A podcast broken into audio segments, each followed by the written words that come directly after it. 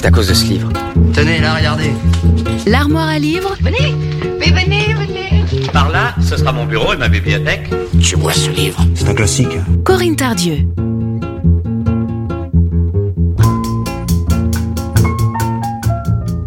Bonjour à toutes et à tous. Aujourd'hui, dans l'armoire à livres, je vous embarque pour la Hongrie et l'Allemagne avec Sandor Tar et son roman Tout est loin. C'est l'histoire de quatre ouvriers, Laboda, Madari, Vari et Barna.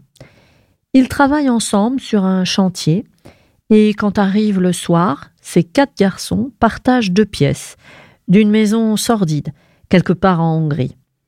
L'alcool, les filles, une camaraderie gouailleuse animent leur existence sans rêve. Mais un jour, le patron leur propose d'aller faire de l'argent en Allemagne. Commence alors un voyage qui va les conduire vers un nouveau chantier. Je vous en lis un extrait. Barna était le genre de type à qui la vie réserve encore des surprises.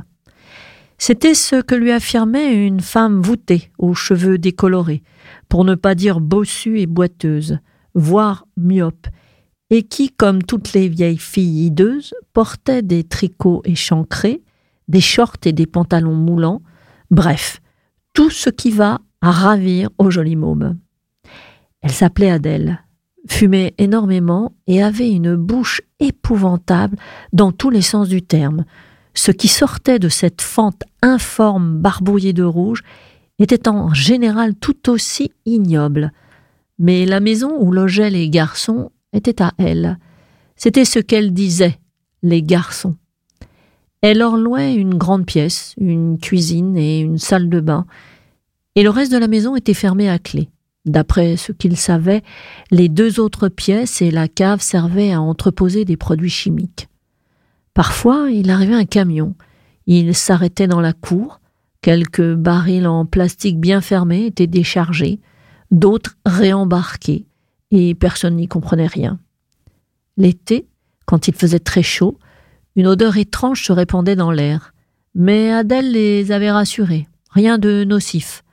Les émanations s'infiltraient par les interstices des portes, peut-être même par les murs. Barna, une fois, avait dit qu'on ouvre les fenêtres, au moins. Mais à en croire la maîtresse des lieux, ce serait pire encore. On pouvait lui faire confiance. Elle n'habitait pas dans cette maison, disait-elle, parce que l'odeur lui était insupportable. Mais vous, ce n'est pas pareil, ajoutait-elle. Vous, vous tremperiez dans n'importe quel trou crasseux qu'on ne lave jamais, sauf quand il baigne dans la boue. Elle s'était tout de même réservé le débarras, mais le cas échéant, elle préférait dormir chez les garçons dans la cuisine. Oh, je ne vais pas vous violer, disait-elle, et moi, on ne peut plus. Il se retournait lorsqu'elle se déshabillait, et après aussi. La cuisine n'avait pas de porte. Une grande ouverture voûtée faisait la jonction entre les deux pièces. Où elle habitait, si elle travaillait, il n'en savait rien. Et il ne cherchait pas à le savoir. Barna soutenait qu'elle n'avait rien d'une femme qu'elle devait incarner l'existence antérieure d'une vague créature. Elle était si vieille. Vary, de son côté, assurait qu'Adèle, lorsqu'elle n'était pas ici, se transformait en chat et pourchassait des souris dans les vieilles caves. Il en avait senti l'odeur sur elle. Adèle dormait presque nue. Et une nuit, Laboda souleva ses draps. Il la regarda un instant. Puis regagna furtivement son lit et affirma que tout avait l'air sec et on pouvait le croire. Voilà. C'était Tout est loin de Sandor Tar. Bonne lecture et bonne écoute sur Sun.